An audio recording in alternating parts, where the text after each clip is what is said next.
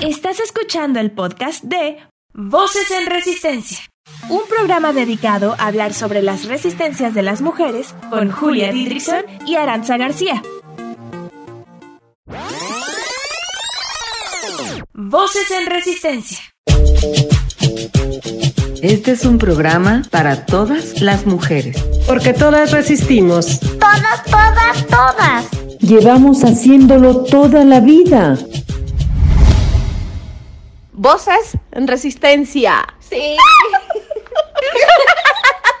Voces en Resistencia, segunda temporada. Hola, ¿cómo están? Nosotras estamos bien felices de estar un miércoles más platicando con ustedes. Bienvenidas al programa número 20 de Voces en Resistencia. La semana pasada conocimos a Mujeres de la Tierra, una historia de resistencia y acompañamiento colectivo. Si te perdiste el programa, acuérdate que puedes encontrarlo en Spotify. Solo busque el podcast Voces, en, Resistencia. Seguimos invitándolas a que les consuman. No se van a arrepentir. Sus productos son deliciosos y además, ayudamos a que continúen luchando contra la violencia intrafamiliar que viven. Junto a ellas, comprendimos la importancia de la tierra y la conexión que tiene para muchas mujeres que la trabajan, la viven y luchan con ella. No es novedad que hoy, en el mundo capitalista y patriarcal, se nos haya olvidado cuidar de la tierra. Esta es otra de las cosas que las feministas reivindican. Principalmente las ecofeministas. Así que sí, hoy, desde la teoría, hablaremos del ecofeminismo. Bienvenidas.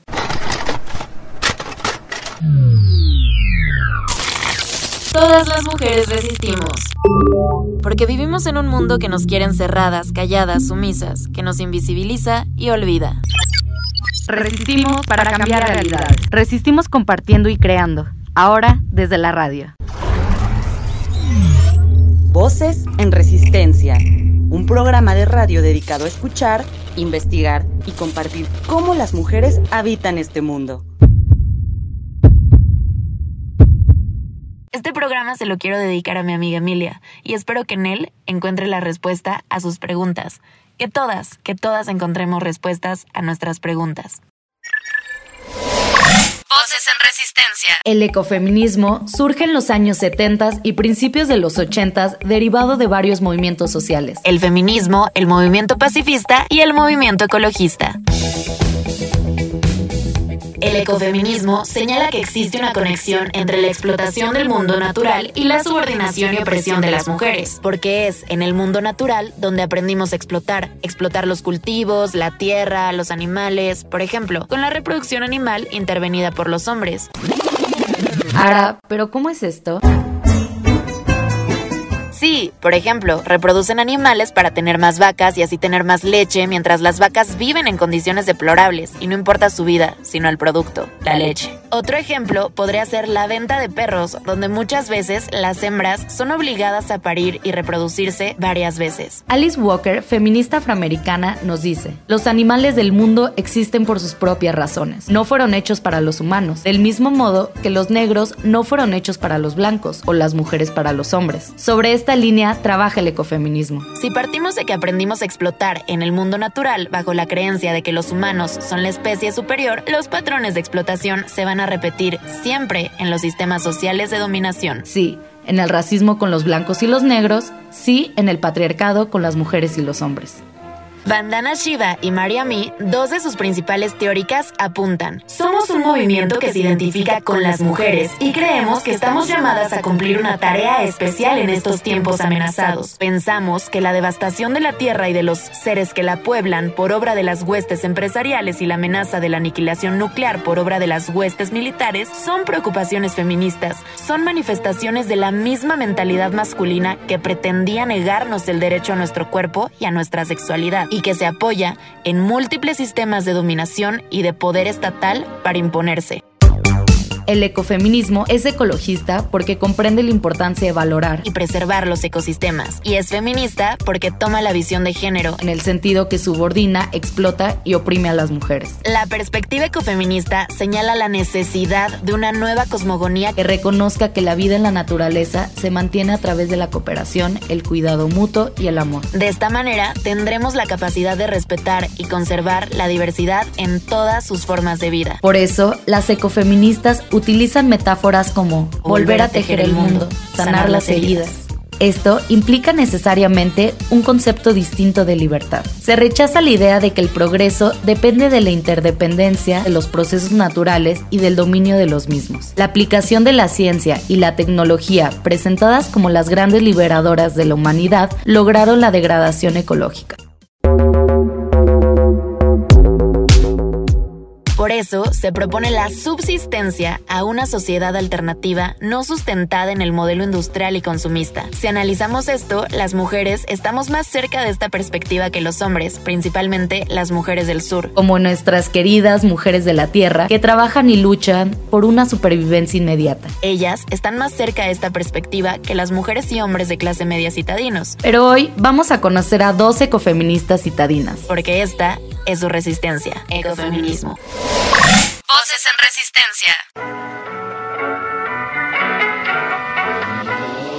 Tania del Rosario Chacón Ortiz tiene 26 años, es periodista especializada en medio ambiente y sistemas alimentarios. También es activista ecofeminista y antiespecista, activa desde la antiopresión consistente. Es una de las coordinadoras de Tragos por el Ambiente, un espacio de encuentro para ambientalistas. Siembra y cuida plantas con el objetivo de alcanzar su autonomía alimentaria. Se mueve en bicicleta, borda, dibuja y teje como práctica de autocuidado, resistencia y autonomía. Voces en Resistencia. Regina Zamora tiene 23 años. Estudió física y matemáticas en la Facultad de Ciencias de la UNAM, en donde ayudó a fundar la colectiva de la facultad y ahora la Espacia, lugar autónomo de encuentro y organización para todas las mujeres de la comunidad de ciencias. Además, participa en la Comisión de Equidad de la facultad. En su activismo busca ser interseccional, trabajar hacia propuestas antipatriarcales, decoloniales, antiespecistas y anticapitalistas. Actualmente trabaja en una granja basándose en la permacultura y está en proceso de crear un huerto en casa. Voces en Resistencia.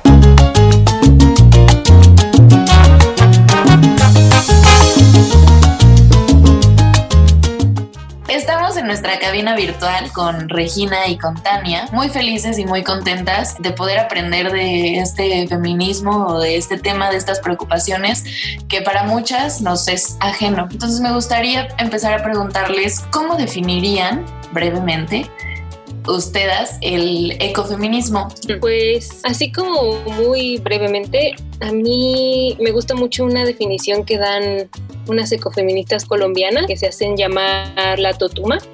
Y pues ellas dicen que el ecofeminismo es un movimiento político que combina la- las preocupaciones ecológicas, las combina con las preocupaciones feministas. Y que el ecofeminismo visibiliza una conexión entre la explotación del medio ambiente y de la naturaleza no humana y la subordinación y la opresión de las mujeres. Y visibiliza que ambas son para el beneficio de pues los hombres blancos y heteros, o sea, para el beneficio del sistema patriarcal y para el beneficio del, del capitalismo, o sea, así como a muy grandes rasgos, eso sería. Que también tiene su parte como más práctica de las mujeres que pues le tienen que poner el cuerpo a la defensa de, de sus territorios y de la naturaleza porque su vida depende de ello y también pues a resistir a, a prácticas y opresiones patriarcales. Pues, yo, yo le agregaría que es, curioso ver cómo el término salió originalmente en espacios de, feminismo europeo. De hecho, fue el- la primera vez que,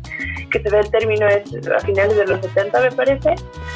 Y, que a pesar de que sale de estos espacios, logró encontrar mucho eco en movimientos que igual no se denominan como tal, como ecofeministas, pero que ya en la práctica, pues sus acciones eh, van, van muy de la mano, ¿no? Y este, de, de, de los trabajos como más teóricos eh, ha habido muchos ensayos, muchos libros, etcétera, pero en, en particular um, eh, llama un marco de referencia que, que se construyó, eh, básicamente son cuatro puntos que dice que el ecofeminismo tenía que trabajar sobre estos cuatro puntos para entender eh, cómo es que habíamos llegado a este punto globalmente, no es a, a las violencias y cómo están interconectadas y cómo podíamos ir mejorando estos males. Estos cuatro puntos, así a grandes rasgos, era entender que el, el modelo como materialista y mecanicista que salió después de la revolución científica había reducido todas las cosas a, recursos que se podían optimizar, eh, a materia inerte, muerta, que, era para utilizarse y eso como ha llevado ahorita a tener un modelo de, necropolítica eh, en donde pues, está rigiendo ¿no? las dinámicas que tenemos como sociedad. El primero, el segundo era entender cómo el surgimiento de, de religiones patriarcales habían establecido eh, jerarquías de género, pero también lo vimos con la cinta de que ha sido de la misma forma en todos los, lugares del mundo, ¿no? Han operado de formas muy distintas a través del tiempo, dependiendo de, también del sistema económico del momento. El tercero es entender cómo estas dualidades que se crean del yo y los otros, ¿no? Eh, y el humano, naturaleza, esta dualidad separada, crea eh, dinámicas de dominación. Y último, pues ahorita en el momento en el que estamos, como el capitalismo y esta necesidad intrínseca de explotar y destruir y hacer instrumentos de los animales, de la tierra y de las personas, que sobre todo de las personas que no son su, su sujeto cartesiano por excelencia, ¿no? El hombre blanco heterosexual, eh, cómo los explota para crear riqueza. Entonces, entendiendo estos cuatro ejes, eh, empiezan planteando que de ahí se puede puede construir eh, alternativas. Bueno, Regina, y dices que, bueno, con estos cuatro puntos, eh, más o menos mencionaste algunos algunas de las demandas, pero también dices que es distinto en las distintas partes del mundo. En México, ¿cuáles son las demandas del ecofeminismo? Pues en México, ah, recordando hace, aunque se siente como mucho el, encuentro de mujeres que hubo en los caracoles zapatistas en diciembre del año pasado, hubo, mucha eh, convivencia y plática entre distintas mujeres, algunas que se identificaban como feministas, otras que no se identificaban como feministas, sino de un movimiento más amplio de mujeres indígenas que tienen una cercanía con, la tierra con las eh, luchas territoriales en México. Eh, otra vez, a grandes rasgos que ahorita podemos particularizar, es la, transición hacia sociedades cuyas dinámicas no estén basadas en la explotación ni del cuerpo ni del territorio y que reconozcan la relación entre el cuerpo y el territorio, incluso como concepto se utiliza el cuerpo-territorio, ¿no? La cuerpa-territorio. Entonces, eh, sociedades que sean colaborativas, que sean expectativas, en donde no haya grupos dominantes. Eh, otra vez, ah, lo, que se plantea como, esa es la demanda, pero para transicionar esa idea necesitamos de entrada eh, establecer formas de justicia restaurativa, ¿no? Entender cómo es que eh, no todo mundo tiene las mismas culpas y responsabilidades en cómo hemos llegado a, ahorita las, dinámicas de violencia que hay entre, entre los géneros, entre las especies, en particular la especie humana con otras especies, etcétera, ¿no? Entonces, creo que en México eh, sí, lo, primero que se tiene que hacer es es nombrarlo, ¿no? Lo que no se nombra no, se, no, no, se, no existe, no se puede ir trabajando. Entonces, primero reconocer que tenemos una historia eh, y que no está atrás, que, la seguimos reproduciendo todos los días, que eh, violencia hacia las mujeres y hacia, y hacia el resto de la naturaleza, ¿no? Porque no es nosotros y la naturaleza, somos parte de ella, ¿cómo nos estamos violentando? Tania, ¿tú quisieras eh, complementar eh, esa pregunta? ¿Tienes alguna otra demanda, quizá personal, dentro del ecofeminismo? Pues mm, yo más bien agregaría que, pues sí, justo como decía Regina, es terminar como con esa explotación y ese extractivismo de la naturaleza no humana que además afecta de manera desproporcionada y muy particular a las mujeres. Entonces es luchar porque esas mujeres estén al frente y puedan eh, lograr la autonomía de sus territorios y su autonomía como mujeres, que sea un poco como, como decía Regina, no nos afecte igual, entonces, pues ahí nada más diría que ojo porque pues, para nosotras ecofeministas o feministas de ciudad no significa que como llegar a la lucha y decirles qué hacer o llegar con actitudes paternalistas, sino acuerpar y acompañar su lucha, porque este el extractivismo y la destrucción de la naturaleza no humana no nos afectan igual como decía Regina, pero por ejemplo a mí no me afecta que vivo en la ciudad y que al contrario me beneficio de prácticas extractivistas hacia los territorios y hacia las mujeres de esos territorios. Entonces, la explotación de esas mujeres pues nos llena de privilegios a nosotras y a las personas que vivimos en ciudades y lugares más privilegiados, que también, bueno, al decir ciudad tendría cuidado porque pues no es lo mismo yo que vivo en la villa o una mujer que vive en las lomas y una mujer que vive en Mipalta o en Iztapalapa, porque pues nuestra ciudad tiene un montón de contextos y realidades bien diversos y también desigualdades bien marcadas. Entonces, para mí, la principal exigencia sería esa, como romper con esas relaciones y prácticas extractivistas y luchar por esa autonomía de las mujeres y de las mujeres de territorio y la autonomía de la naturaleza no humana. Tania, brevemente nos puedes explicar qué es el extractivismo. Bueno, aquí en este contexto que estamos hablando, yo lo definiría como estas prácticas que un poco lo que decía Regina, ¿no? Como vemos como lo otro, de lo que nos podemos aprovechar, de lo que tenemos que explotar en nuestro beneficio. Entonces, en les digo, en este caso, pues podríamos hablar de la naturaleza no humana, ¿no? De extraer el agua, los llamados recursos naturales, este, todo eso, pero también me refiero al, al, extractivismo, prácticas extractivistas, como también prácticas que se aprovechan y que se benefician de las cuerpos y de las mujeres, ¿no? De su trabajo, que también los ven como otros, como las otras de las que tienen que estar a mi servicio, al servicio de, del, del sistema patriarcal y eh, para eso, para ver, sacar todo lo que yo puedo sacar, no sé, trabajo doméstico, cuidados, hijes, etcétera. Es, un concepto que, perdón, si puedo agregar tantita, eh, parte justo de la extracción de recursos de un espacio, pero se ha podido ampliar incluso extractivismo intelectual, ¿no? Cuando personas en, eh, en una situación de, autoridad toman conocimiento de otros sin, sin darle, sin, sin citarlos, sin hacerle referencias, sin, sin nombrarlos, extractivismo cultural es, este proceso no solamente de tomar de otros, eh, sino de hacer esta acumulación y de, y de ir despojando de, de, la capacidad de ese espacio o esas personas de poder tener eh, formas rentables de mantenerse, ¿no? Si estás haciendo extractivismo intelectual también te desgastas y terminas ya no teniendo tu propia persona intelectual para poder mantener la reproducción de contenido. Muy importante lo que nos están compartiendo, chicas. Para quienes nos están escuchando, no es casual que el día de hoy estemos hablando de ecofeminismo porque rescato mucho de las respuestas de Regina y de Tania. En nuestro primer programa eh, de mujeres indígenas, nos compartían ellas, que entrevistamos a dos mujeres indígenas, que tenemos mucho que cuestionarnos nuestros privilegios y el que hoy estemos aquí hablando en este, entre nosotras tiene mucho que ver con las mujeres que explotamos, quizá no directamente, como bien lo decían ustedes, pero para poder estar aquí. Y después entrevistamos a Mujeres de la Tierra, que son unas mujeres de la periferia que quizá ellas lo decían en la entrevista de la semana pasada, que quizá ellas no eh, sabían leer o no sabían manejar un teléfono, pero tenían el campo, ¿no? Y hoy estamos trayendo como un poco de todo eso que aprendimos en programas pasados, aterrizarlo con ustedes, que son ecofeministas y que son ecofeministas de, de, ciudades. Y yo quería preguntarles, no sé, a menudo se entiende la lucha eh, de, por la ecología, etcétera, y a menudo se entiende el feminismo. ¿A qué llegaron primero? ¿A la ecología o al feminismo? Ahora sí, ¿qué fue primero?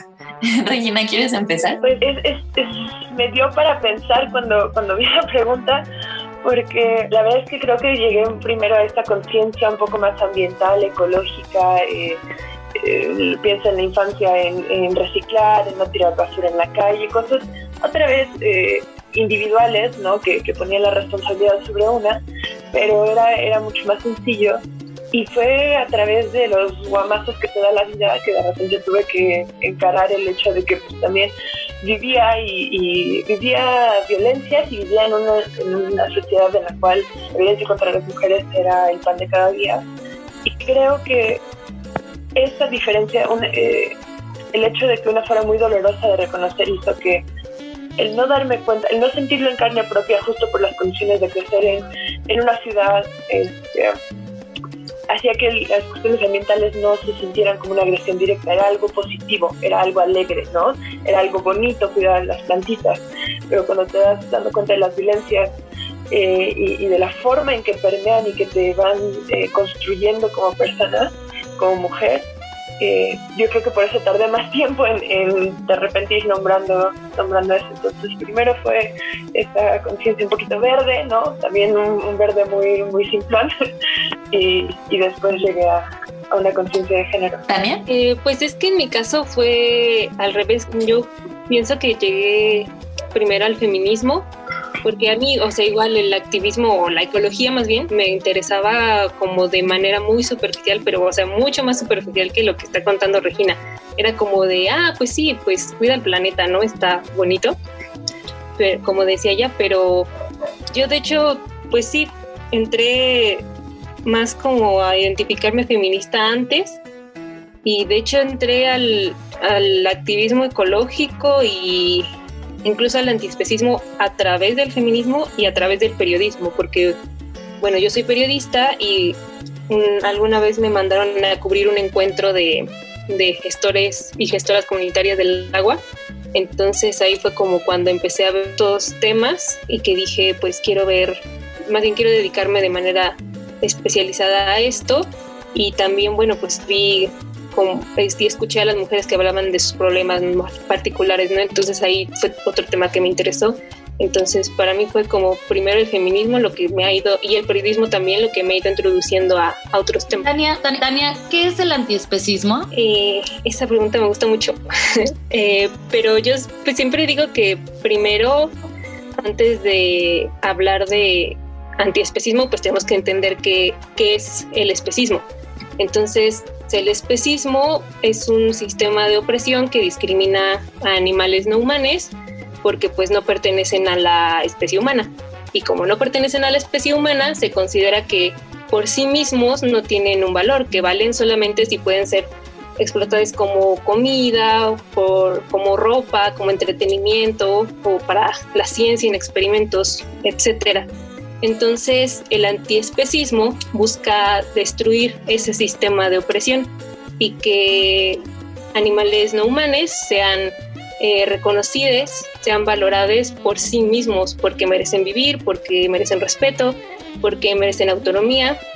Y pues a mí, me gusta mucho cómo lo define un, un colectivo antiespecista irlandés que se llama Acción Antiespecista y ellos dicen que el antiespecismo es rechazar y combatir el especismo en la medida que a ti te sea posible, o sea, como casi desde tu trinchera, ¿no?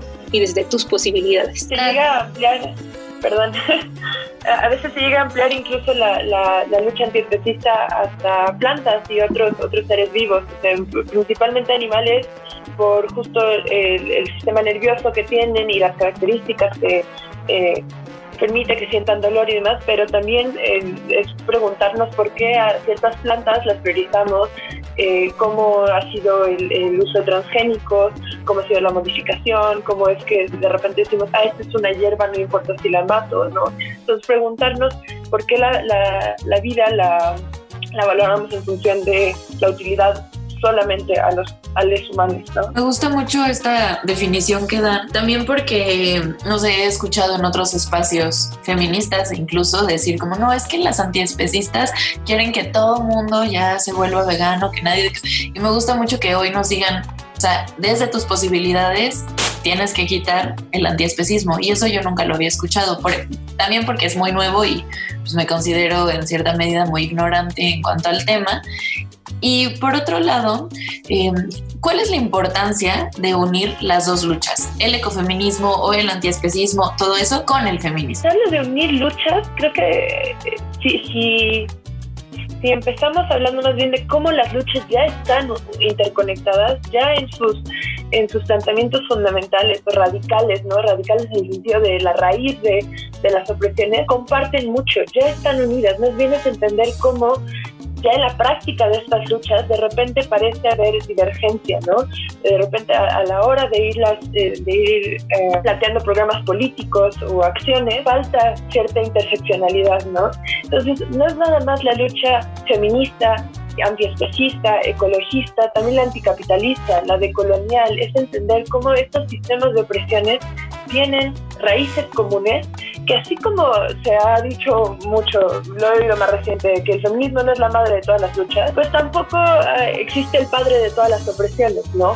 No se trata de hacer una jerarquía de opresiones, ¿no? entender cómo están interconectadas y en cada geografía cómo operan distinto y, y hacer un, un, cuestionamiento más local, ¿no? De, ok, con nuestro contexto histórico, con nuestras capacidades, eh, con, con la, ¿cómo se llama? como con nuestra balance de fuerzas de quienes están están participando, cómo podemos eh, plantear programas políticos que realmente aborden eh, todos los problemas que se están trayendo y que pongan a las personas más afectadas directamente en las mesas de diálogo. No se trata de darle voz a la gente, la gente ya tiene voz, las mujeres ya tienen voz, de no quitárselas, ¿no? Entonces, que ninguna de estas luchas esté quitando voces, sino que más bien las esté amplificando y encontrando eh, esos puntos comunes para accionar. Pues mm, me gusta mucho cómo lo explicó Regina. Yo nada más me hizo recordar una, una frase que igual dicen estas colombianas que les decía las de la Totuma, que dicen ellas que las mujeres y la tierra debemos ser aliadas políticas. Entonces esa idea se me hace muy poderosa y muy bonita. Y también pienso, por ejemplo, en, en una consigna ambientalista que hay por ahí que dice algo así como que si no ganamos esta lucha, refiriéndose a la lucha ambiental, eh, ninguna otra va a tener sentido. Entonces, pues sí, es verdad. O sea, ¿de qué nos va a servir que tumbemos al patriarcado si finalmente no vamos a poder disfrutarlo o vivir fuera de ese sistema porque provocamos nuestra propia extinción?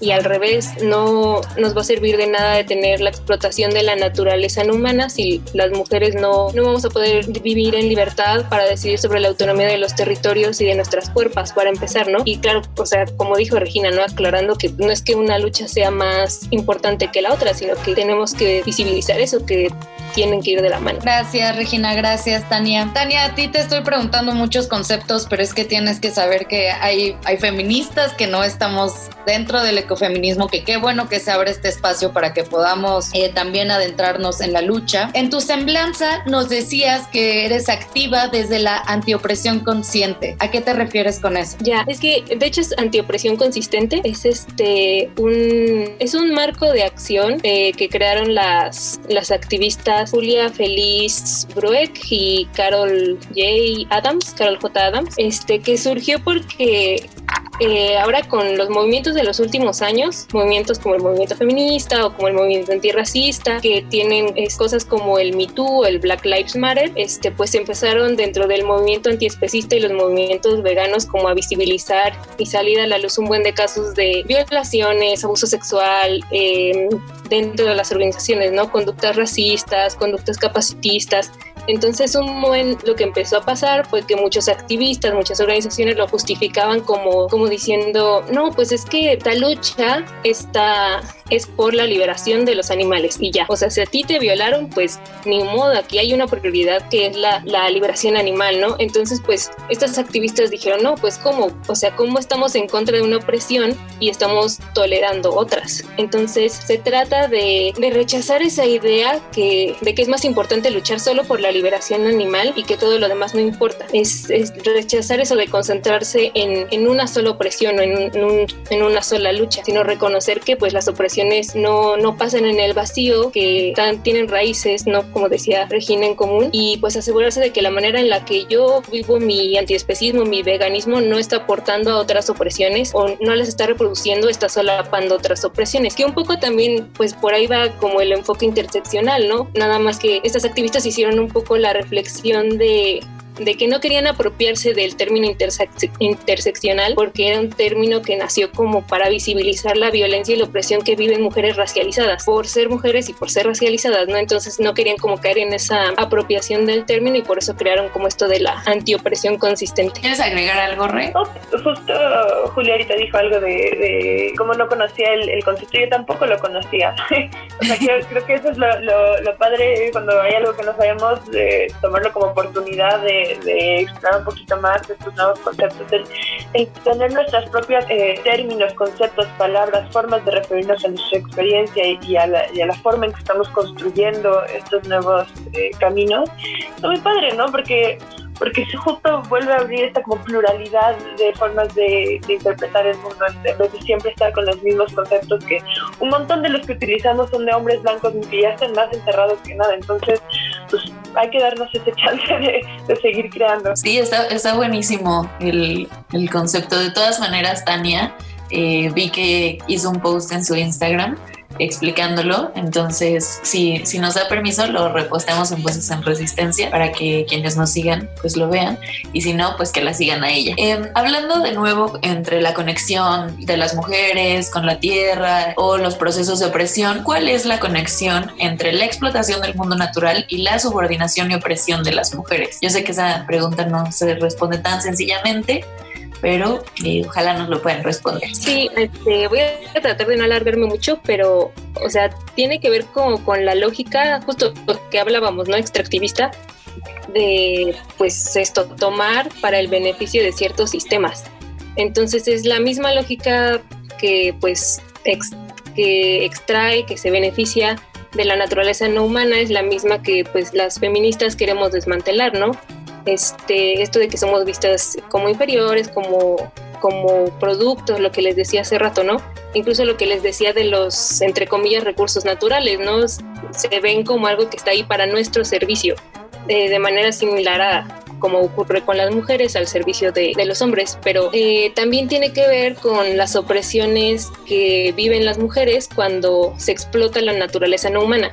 O sea, se sabe que cuando hay un desastre provocado por cosas climáticas o por crisis ambientales, las desigualdades de género se acentúan. Y se sabe que cada vez vamos a ver más estos desastres por la crisis climática y por los proyectos extractivistas que son cada vez más este, depredadores. Entonces, cuando ocurren estas cosas, estos desastres, las mujeres son frecuentemente como las últimas que son rescatadas, son las últimas en que se les da acceso a alimentos, si no hay recursos o insumos para sobrevivir, eh, su carga de trabajo doméstico y de cuidados aumenta, si están mal como los servicios de agua o de saneamiento, pues se pone todavía más en peligro el acceso a la salud de las mujeres. Entonces, y también no afecta de la misma manera a todas las mujeres, sino que a quienes viven en primera persona la destrucción de sus territorios. Por ejemplo, se sabe que al, al sur global ya le está afectando mucho más los efectos de la crisis climática y por lo tanto esas son las mujeres que están viendo ya cómo se acentúan las desigualdades que ya vivían. Un ejemplo así súper conocido de aquí de la Ciudad de México es en las zonas de Iztapalapa,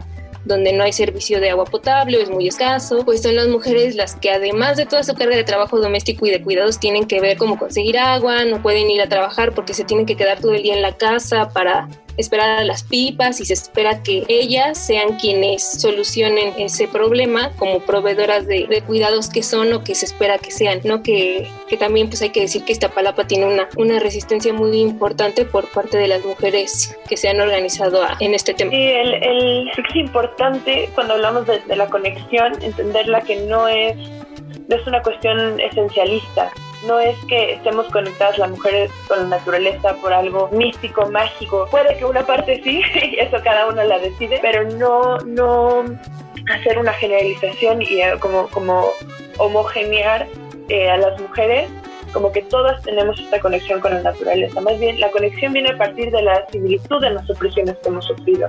Es una conexión que se ha construido que se ha construido y que también no ha sido, repito, no ha sido lo mismo a través de toda la historia, no ha sido lo mismo a través de todos los sistemas económicos y no ha sido lo mismo a través de, los distintos lugares geográficos. Entonces, este en particular, esta opresión, eh, hay, mucho trabajo que la relaciona eh, en particular eh, en este momento del, capitalismo y cómo se hace, se, se, convierten en objetos, tanto la naturaleza en toda su, su variedad, como las mujeres se convierten en objetos para uso, consumo y para reproducción, ¿no? Somos, eh, reproducimos al hombre, nosotros somos estas maquinitas eh, que lo mantienen vivo, que lo mantienen alimentado, que lo mantienen este, activo. Y así como hablaba Tania de la doble jornada, de la triple jornada, somos las primeras que al, tener, eh, estar en, en, desventaja económica, el momento en el que a partir de las crisis ambientales empieza a haber severas crisis económicas, la cual no es la prioridad, ¿no? La prioridad es la ambiental, eh, es las, las primeras que salen afectadas porque tienen, justo como decía, tienen que quedarse y, hacer todas estas labores de mantenimiento, pues son las mujeres y entonces como que va acabando más profundo el hoyo. Pero esta conexión eh, ha permitido, otra vez lo, lo que dijo hace una participación Tania, que seamos aliados políticos que, que la tierra, la naturaleza y nosotros tengamos esta, esta espacio para, para accionar conjuntamente, no, así, no antropomorfizando a la tierra como que tiene una capacidad de elección así similar a la nuestra, tiene la propia, pero sí entendiendo que necesitamos trabajar en conjunto para salir. No, no podemos eh, reproducir dinámicas patriarcales las mujeres a nuestra propia forma eh, para, para, conseguir nuestra liberación, porque pues, nos estamos echando la soga al cuello o el agua a, la nariz, ¿no? Que sería la, la más atinada con esto del derretimiento de los polos y demás. Gracias Regina, gracias Tania. Eh, me gustaba lo que decías de que no hay una sola opresión y por lo tanto las luchas van unidas. Eh, vamos a un corte, pero regresamos en unos segundos. Vamos a un corte, pero al regresar hablaremos de... Pitos, vaginas, menstruación, chichis, sexo, sexo, sexo. Exacto. Quédate. Voces en Resistencia. No se te olvide seguirnos en nuestras redes sociales. En Facebook como arroba programa Voces en Resistencia y en Instagram como arroba voces guion bajo en Resistencia. Voces en Resistencia. Existen muchos tipos de resistencias. Cada una decide cómo hacerlo, hacia qué y en qué momento de su vida expresarlas. Te invitamos a descubrirlas con nosotros. Mi nombre es Julia Didrickson y yo soy Aranza García. Sintonízanos todos los miércoles de 4 a 5 en Violeta Radio. Voces en Resistencia.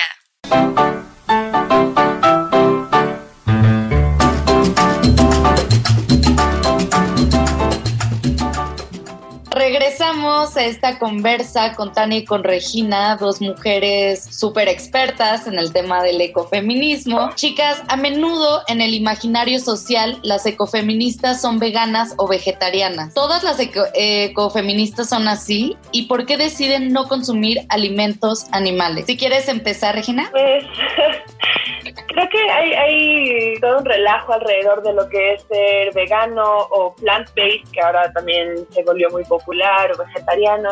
Yo como lo entiendo, y, hago esa aclaración ¿no? para que tampoco parezca que estoy dando una definición absoluta, el veganismo lo veo como un posicionamiento político y como una práctica eh, pero como toda práctica no podemos eh, poner la comparación a una cuestión de purista, ¿no? Se hace, como lo dijo Tania hace rato, cada una sabemos nuestras limitaciones, nuestras condiciones, nuestras capacidades, y a partir de eso y desde la conciencia eh, que vamos generando, vamos decidiendo cómo es que nuestras acciones, nuestros consumos, nuestro, lo que reivindicamos, ¿no? Porque también lo que compartimos en redes sociales, etcétera, eh, la misma forma en que vestimos, no es nada más lo que comes, también son todo lo que, eh, los productos que puedes llegar a comprar eh, para tanto dérmicos, de salud, este, ropa, etcétera, es entender las cadenas de producción, que son cosas bien, bien misteriosas, bien complicadas de entender. La mayoría de las cosas que tenemos son importadas, este,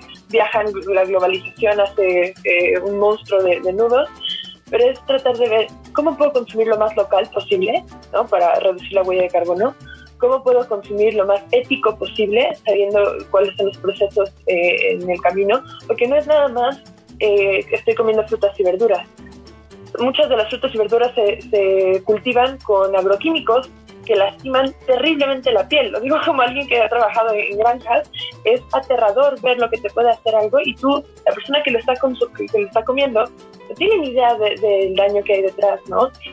A ver, eh, sí, la leche de, almendras es, eh, no, es plant-based, ¿no? Es eh, no animal, pero las almendras tienen, necesitan una cantidad de agua inmensa comparada con la soya, ¿no? Entonces, otra vez regresando a dentro de las capacidades de cada una, yo sé cuánto tiempo tengo para destinarle a investigar sobre estas cosas.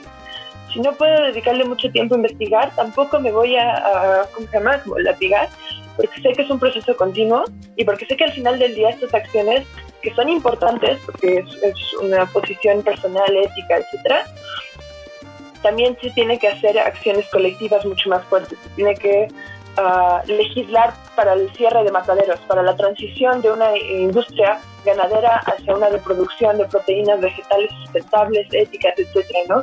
Entonces, es, eh, creo que la, pregunta era que si las ecofeministas son veganas o vegetarianas, creo que muchas llegan eventualmente a hacerse esas preguntas. Creo que como el simple hecho de que seamos personas hace que se vuelva una cosa muy complicada de repente de tomar decisiones sobre qué consumir, pero, eh, pero que tarde o temprano sí, cuando vas viendo este entramado de, opresiones te das cuenta de que pues, no se vale justificar comer algo eh, porque a ti te gusta, porque te da placer, porque es un poco, se puede hacer eh, analogías con este argumento de, pues sí, tener sexo es muy rico, pero no por eso vas a violar a alguien, comer carne es muy rico, pero no por eso vas a matar a alguien, ¿no? O sea, no, no se vale de repente eh, poner el placer personal por encima de la dignidad y de la libertad y de la, eh, de la vida misma de, de otros seres seres slash personas, ¿no? Porque ya si eventualmente alguien quiere irse muy hacia neurociencias y teoría de mente, se pueden catalogar como personas a muchos animales, pero creo que Tania, no sé si, me fui demasiado, perdón. O sea, justo, o sea, me gusta mucho cómo le explicas y sí, o sea, un poco eh, creo que se tiene esta idea y es porque creo que muchas ecofeministas o muchas personas, aunque no se nombren ecofeministas, eh, empiezan o dejan de comer animales porque se sabe que las dietas con proteína animal tienen un mayor impacto ecológico y ambiental.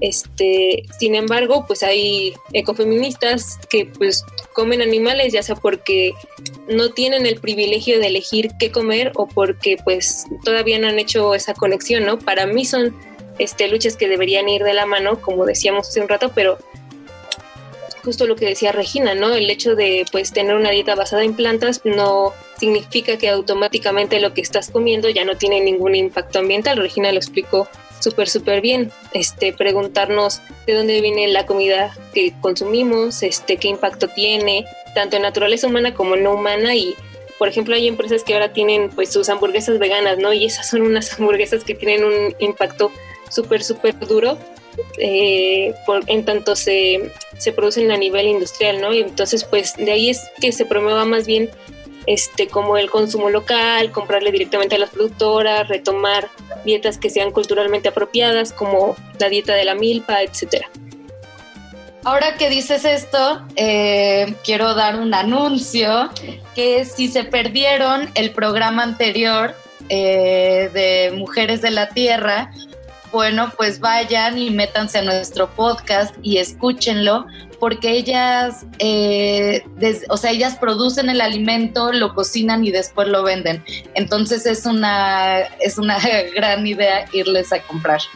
Y otro anuncio eh, con referencia a lo que decía Regina, eh, de que no solo es el alimento, sino también es otros productos como el vestir, pues les recomiendo el libro de Sofía Calvo, El nuevo vestir, que habla de un consumo sustentable de la moda, y también que vayan a nuestro podcast y escuchen el podcast de moda resistente ahora sí, podemos continuar. Sí, justo les decía que este programa, o sea, no es casualidad que llevemos viendo desde la primera temporada, veíamos qué hay detrás de la moda, qué pasa, o sea, qué implicaciones tiene no solo desde el feminismo y no solo desde mi cuerpo y desde mi identidad, que yo hoy me ponga esto.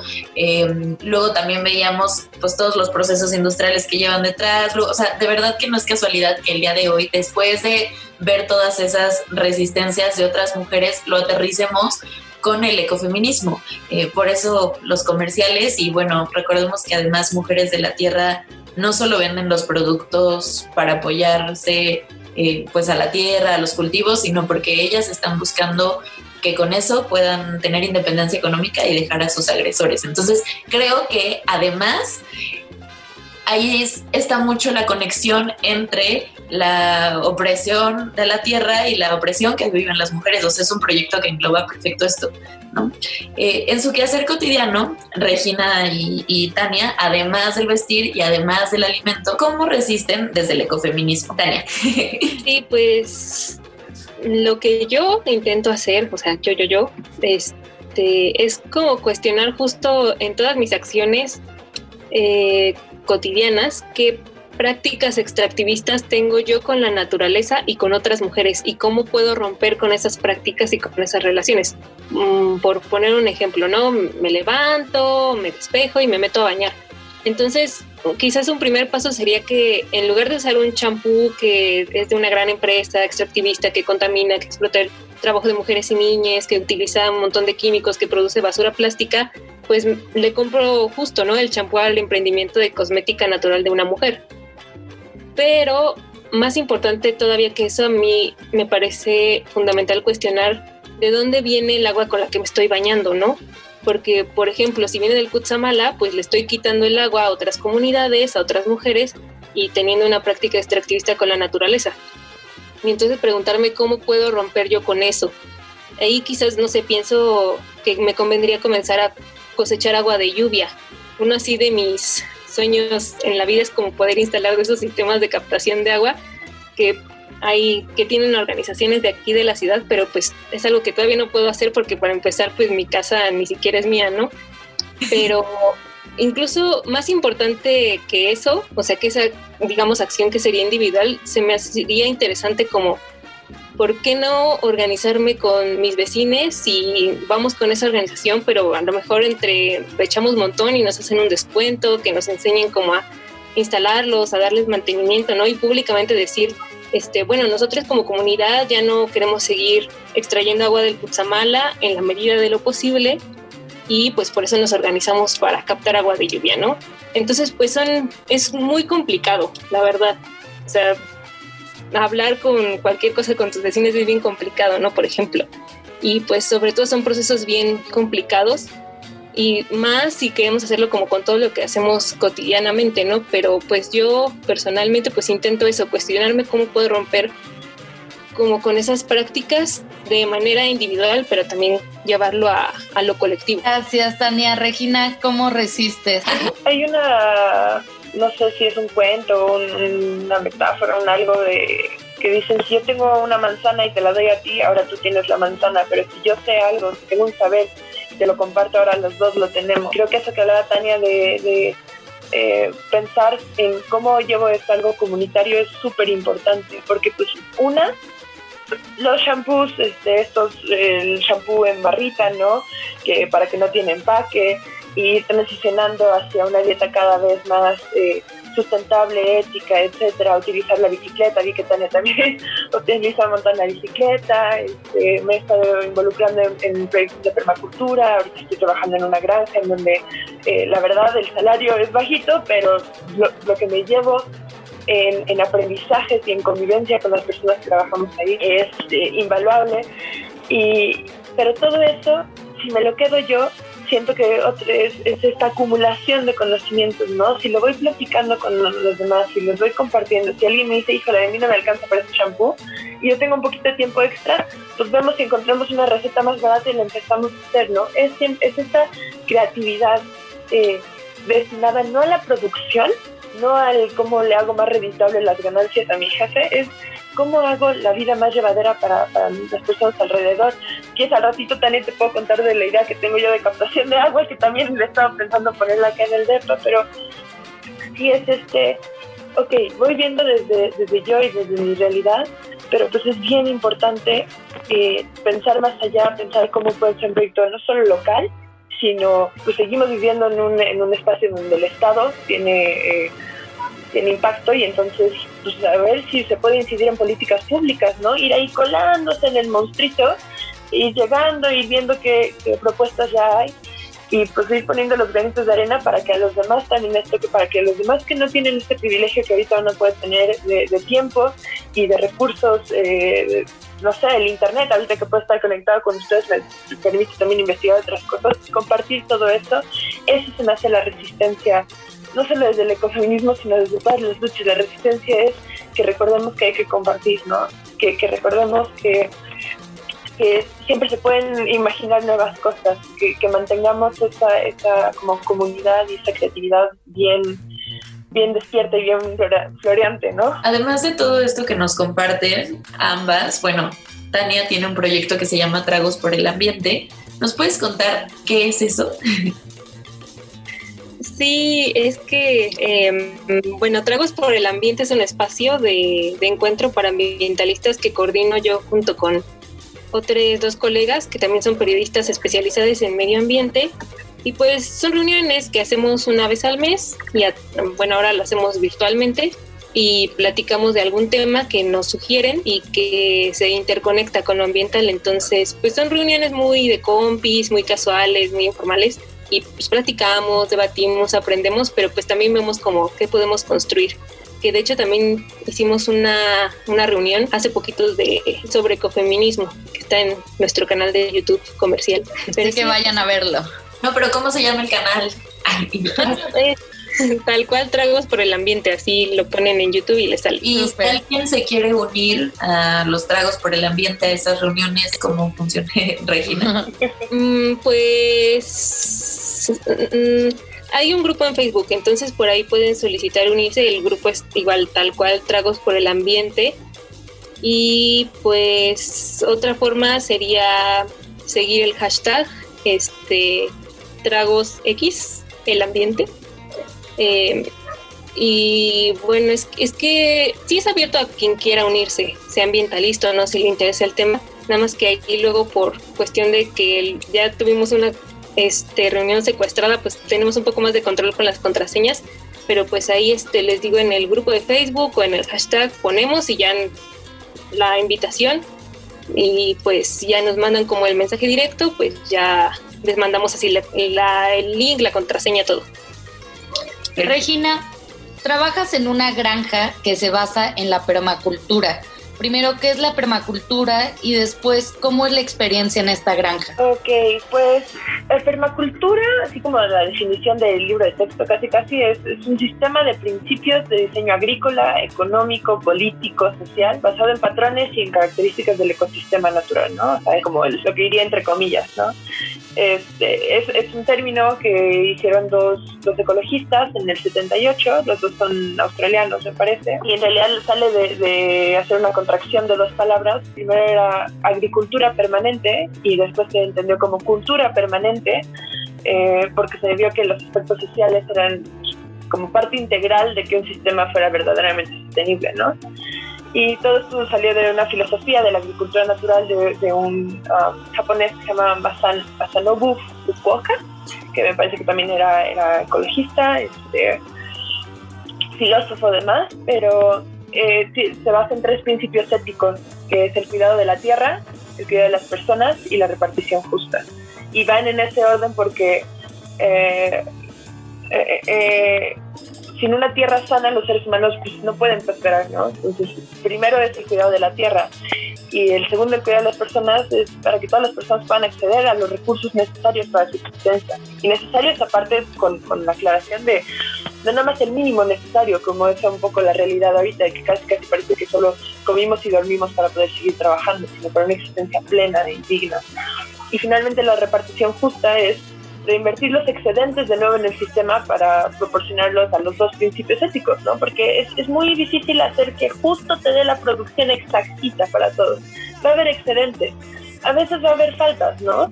Es, es, parte de los sistemas dinámicos que va a haber estas fluctuaciones, pero cuando hay excedentes, que esos excedentes no se acumulen, sino que se reinviertan, que se repartan eh, a través de reciclaje, de un montón de formas distintas dependiendo de, qué es lo que se está eh, repartiendo y cuáles son los excedentes pero pues que nadie debe tomar más de lo que necesita, ¿no? Porque tú tomas algo más en un sistema que está más o menos eh, hecho para, para quienes está atendiendo, entonces significa que estás dejando a alguien con algo menos, ¿no?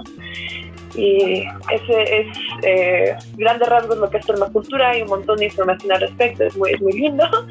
Y esta granja, eh, es, otra vez estoy de compartir saberes, hace poco se mudó una rumia acá a Andepa resulta que ya había trabajado en esa granja. Eh, yo ya había, el año pasado, yo estuve trabajando en, en Canadá, en la pizca de, manzanas en Canadá, porque pues efectivamente aún con salario mínimo ya es 17 veces más alto y la idea era un poco hacer una eh, expropiación, no es expropiación, ¿cómo se llama? Extractivismo, pero canadiense, o sea, yo voy allá, me traigo su dinero y lo invierto acá en México, es broma, no es extractivismo eso, pero finalmente ahorita con el cierre de fronteras, pues tan tan se acabó el sueño y trabajando allá definitivamente hay algo sobre el tener las manos en la tierra y ver de dónde sale la comida que estás comiendo. Eh, suena un poco mágico, pero realmente agarrar algo, no separarlo de la planta y, ver esta, eh, la latencia de la vida ahí misma es, impresionante y, te hace preguntarte mucho. A mí me recuerdo cuando volví a México me costaba mucho trabajo comer porque decía que no sé de dónde viene, no sé, no conozco a la persona cuyas manos agarraron esto, ¿sabes?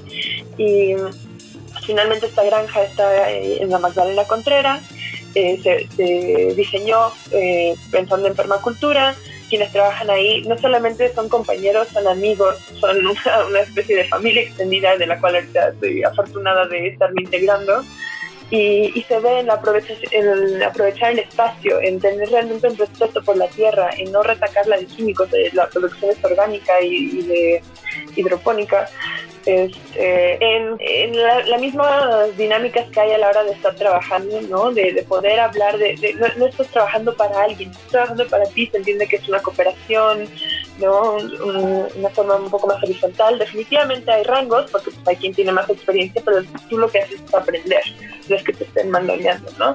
Entonces es toda una experiencia muy distinta a lo que es el trabajo como, como lo acostumbra y este y creo que o sea muy personal uh, sí es bien importante que vayamos planteando esto cuando hacemos propuestas sobre educación, que a las propias eh, formas de educación básica que tenemos en el país vayamos integrando huertos, vayamos integrando programas de aprender a cultivar tu comida, cocinar tu comida, eh, aparte de nutrición, ahorita estamos en una pandemia que tiene como cofactor eh, obesidad y entre otras cosas, que, que entendamos qué es lo que nos estamos metiendo al cuerpo y este y pues finalmente que, que, usemos las manitas y el sol y la tierra que es algo bien precioso y que hemos estado privados no que se ha hecho esta idea de que es sucio no, no es sucio la tierra es es vida Ay, chicas, muchas gracias eh, por todo lo que nos han compartido hoy. Creo que yo me llevo muchas reflexiones. Y ya para terminar, eh, desde los distintos feminismos quizá, o desde el feminismo, ni siquiera como en una teoría, eh, ¿cómo podemos ayudar a la lucha por el ambiente y a las ecofeministas si quizá no somos ecofeministas? ¿Quieres empezar también? Sí, pues para mí es justo lo que decía hace rato, ¿no? Reconocer nuestras prácticas este, extractivistas o las maneras en las que nos beneficiamos de la explotación de la naturaleza no humana y de la explotación de las mujeres y romper con eso, ¿no? Y también lo que decíamos, acuerpar y acompañar las luchas, luchar lado a lado ahí como nada más ojo, luchar lado a lado sin apropiarse de las luchas. Y pues, por ejemplo, a mí me encantaría ver como que grupos feministas también le pusieran el cuerpo a la, por ejemplo, ¿no? la defensa del humedal en Xochimilco y al revés, ¿no? Que los activistas que están involucrados en esa defensa acuerparan a las luchas feministas, que sí pasa, o sea, pasa mucho, conozco un montón de mujeres que están en ambas luchas y en un montón de luchas más, pero suele ser como de manera más individual, ¿no? Y quizás debería ser más colectiva.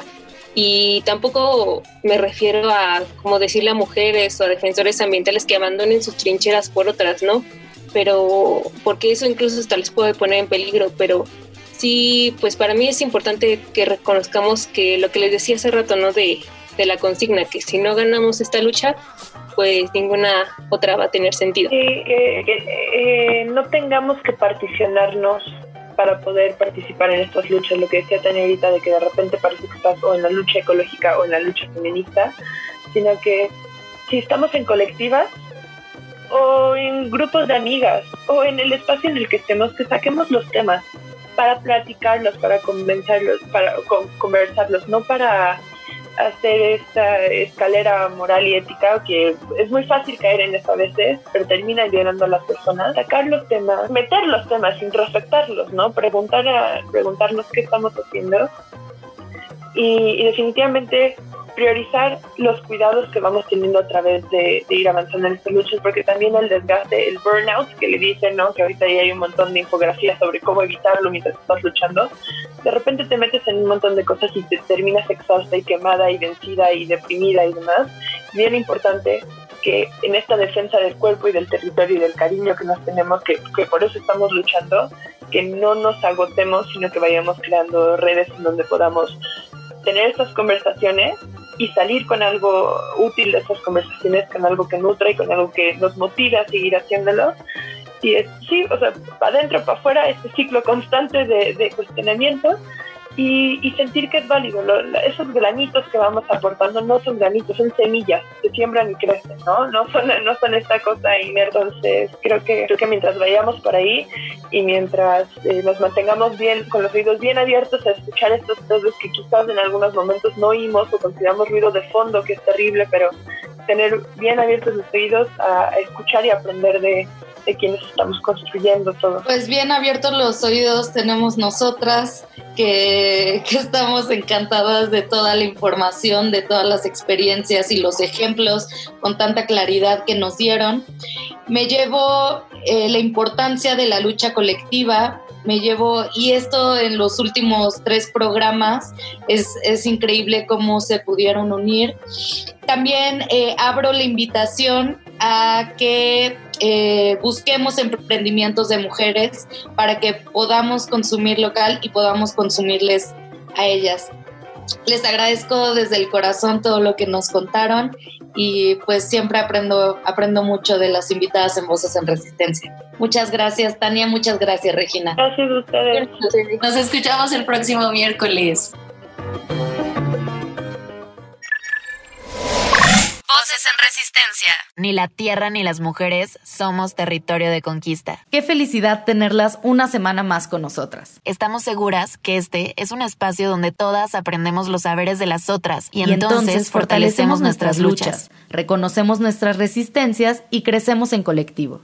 Gracias a Violeta Radio por crecer colectivamente junto a nosotras y por darnos este espacio. A Osvaldo Islas por la producción. Yo soy Aranza García. Y yo soy Julia Didrickson. Abrazos para todas. Todas las mujeres resistimos, desde la casa, la escuela, el trabajo, la vía pública y ahora desde la radio. Resistimos para que el feminismo llegue a más rincones y la sororidad se haga costumbre entre nosotras. Voces en resistencia. No se te olvide seguirnos en nuestras redes sociales. En Facebook como arroba programa Voces en Resistencia y en Instagram como arroba voces guion bajo en Resistencia. Voces en Resistencia.